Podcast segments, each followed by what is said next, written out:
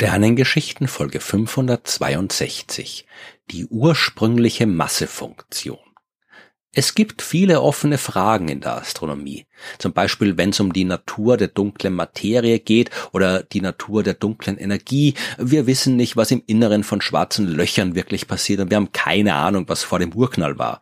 Bei solchen Fragen muss man auch nicht viel erklären, um zu verstehen, warum es sich lohnen würde, eine Antwort darauf zu haben. Es gibt aber auch ungelöste Probleme, die auf den ersten Blick deutlich unspektakulärer aussehen, auf den zweiten Blick aber von enormer Bedeutung sind. Ja, wie hat alles angefangen? Ja, das ist eine der Fragen, die sich vermutlich alle Menschen irgendwann mal gestellt haben. Religion, Philosophie und mittlerweile auch die Naturwissenschaft haben sich an Antworten versucht und das ist gut so. Aber wer hat sich schon mal die Frage nach der ursprünglichen Massefunktion gestellt? Vermutlich niemand außerhalb der Astronomie und weder Philosophie noch Religion scheinen eine Meinung dazu zu haben. Und auch wenn der Begriff ein wenig sperrig klingt, lohnt es sich ein bisschen genauer hinzuschauen. Denn es geht vielleicht nicht um den fundamentalen Anfang von allem und die ultimative Antwort auf das Leben, das Universum und den ganzen Rest, aber es geht auch um Anfänge und es geht vor allem um einen Weg, um an verlässliche Antworten auf Fragen zu kommen. Bei der ursprünglichen Massefunktion, die in der Fachsprache Englisch auch die Initial Mass Function heißt und deswegen oft mit IMF abgekürzt wird, geht es um Sterne. Ich habe schon oft genug erzählt, wie Sterne entstehen und will das hier nicht im Detail wiederholen. Auf jeden Fall fängt alles mit einer Wolke aus Gas an, die unter ihrem eigenen Gewicht kollabiert, bis die Gasmassen am Ende so dicht zusammengepresst sind, dass in ihrem Inneren die Kernfusion einsetzen kann und ein Stern entstanden ist. Die Details sind bekanntlich deutlich komplizierter, aber es gibt einen Punkt, den wir uns auf jeden Fall genauer anschauen müssen, weil die simple Erklärung, eine Gaswolke kollabiert und es entsteht ein Stern, die ist insofern falsch, als dass aus einer Gaswolke nicht ein Stern entsteht. Diese kosmischen Wolken aus Gas und Staub, aus denen Sterne entstehen, die sind enorm groß. Die können hunderte Lichtjahre groß sein und die millionenfache Masse der Sonne haben. Wenn so eine Wolke in sich zusammenfällt, dann entsteht daraus nicht ein Stern, dann entstehen hunderte bis tausende Sterne auf einmal. Wir wissen außerdem, dass es Sterne gibt, die sehr viel weniger Masse haben als unsere Sonne und Sterne, die sehr viel mehr Masse haben. Wie viel Masse ein Stern hat, das hängt selbstverständlich von seiner Entstehung ab. Wenn eine große Gaswolke kollabiert, dann fragmentiert sie dabei auch. Das soll heißen, die ganze Masse der Wolke fällt nicht auf einen Punkt zu, die fällt nicht in ein einziges Zentrum zusammen, sondern es bilden sich darin jede Menge Klumpen, die alle für sich in sich zusammenfallen, bis eben ein ganzer Haufen Sterne entstanden ist, und zwar Sterne, deren Masse davon abhängt, wie groß der jeweilige Klumpen war, aus dem sie sich gebildet haben. Und die Frage, um die es jetzt geht, die lautet, wenn so eine Gaswolke kollabiert, wie viele Sterne mit welcher Masse werden dabei gebildet?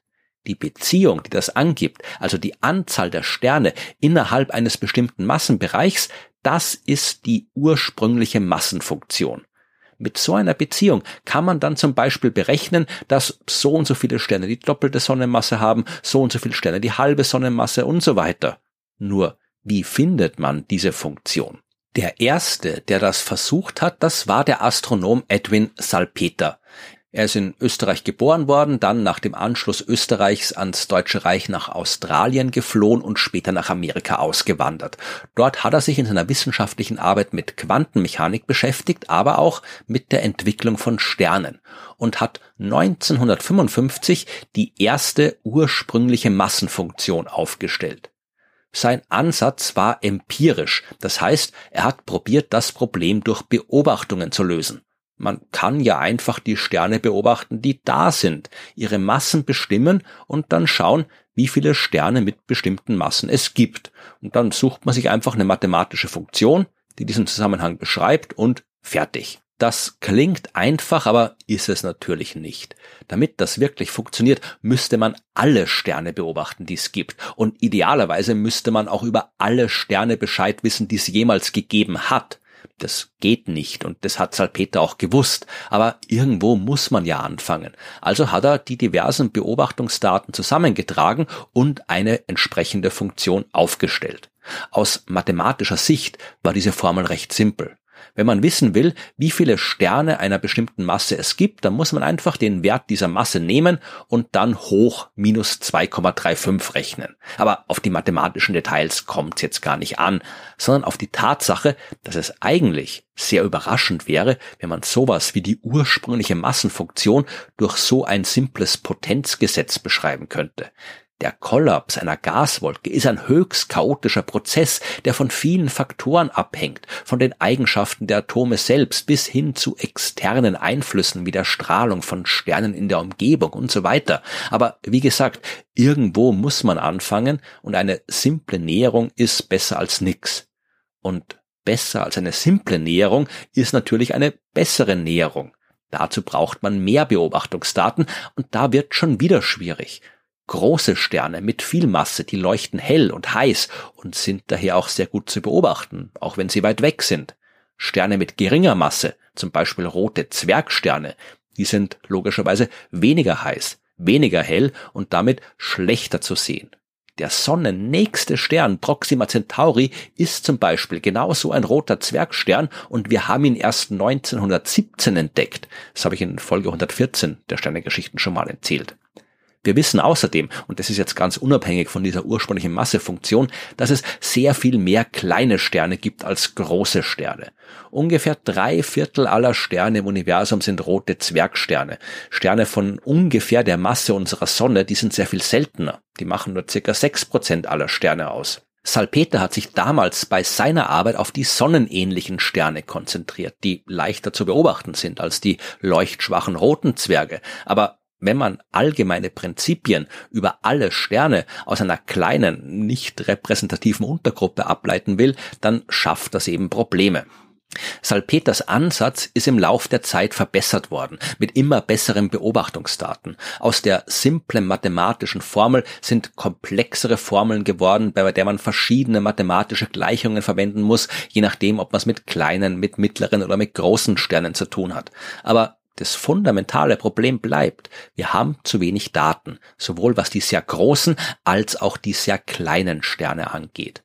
Große Sterne mit viel Masse sind heiß und deswegen läuft die Kernfusion dort sehr schnell ab. Sie haben ihren Treibstoff deswegen auch schnell aufgebraucht. Die Kernfusion hört schnell auf, die Sterne explodieren bei Supernovas und deswegen sehen wir nicht so viele davon.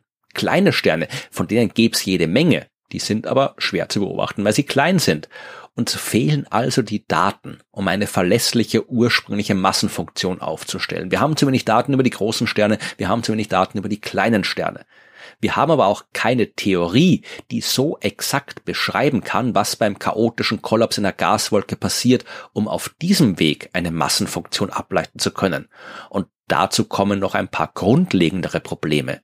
Wer sagt denn, dass es so eine Funktion überhaupt geben muss? Also es gibt sie natürlich in dem Sinn, als dass man die Massenverteilung einer Sternpopulation immer mit einer mathematischen Formel beschreiben kann. Aber es wäre eigentlich höchst überraschend, wenn es eine universale Funktion geben würde, die immer und überall für alle Arten der Sternentstehung gilt. Die Bedingungen, die in der Milchstraße für die Sternentstehung herrschen, die sind anders als in anderen Galaxien. Und die Bedingungen, die jetzt in der Milchstraße herrschen, die sind anders, als sie vor ein paar Milliarden Jahren waren. Selbst innerhalb der Milchstraße gibt's unterschiedliche Sternentstehungsregionen mit unterschiedlichen Bedingungen. Wenn überhaupt, dann müsste eine ursprüngliche Massenfunktion jede Menge Parameter haben, mit der man sie an die verschiedenen Orte und Zeiten anpassen kann, für die sie verwendet werden soll. So oder so brauchen wir in der Astronomie ein möglichst gutes Verständnis über die Entstehung der Sterne, denn davon hängt alles andere ab. Wenn wir ein paar der fundamentalen Fragen beantworten wollen, die ich zu Beginn gestellt habe, Fragen über dunkle Materie, dunkle Energie, den Urknall und so weiter, dann können wir auf naturwissenschaftliche Weise nur dann Antworten finden, wenn diese Antworten auf Beobachtungsdaten basieren. Und all diese Beobachtungen haben auf die eine oder andere Art mit Sternen zu tun, beziehungsweise mit dem Licht der Sterne. In der Astronomie können wir ja mit wenigen Ausnahmen nur das Licht der Sterne beobachten und wir müssen daraus alles andere ableiten. Eigenschaften wie das Alter der Sterne, ihre Temperatur oder eben ihre Masse, die sind einer direkten Beobachtung nicht zugänglich. Wir müssen das Verhalten der Sterne so gut wie nur irgendwie möglich verstehen, wenn wir solche Eigenschaften indirekt aus der Beobachtung des Lichts bestimmen wollen. Und zum Verhalten von Sternen gehört zuallererst natürlich auch ihre Entstehung und damit das, was durch die ursprüngliche Massenfunktion beschrieben wird. Und erst, wenn wir ausreichend viele Eigenschaften von ausreichend vielen Sternen bestimmt haben, können wir diese Daten nutzen, um damit zum Beispiel die Dynamik einer Galaxie zu untersuchen. Und die gibt uns wiederum Informationen über zum Beispiel die dunkle Materie und so weiter. Egal, ob es um den Urknall geht, um erdähnliche Exoplaneten oder was auch immer sonst wir über das Universum wissen wollen, wir müssen die Sterne verstehen, wenn wir Antworten haben wollen. Und deswegen ist die Suche nach der ursprünglichen Massefunktion so wichtig.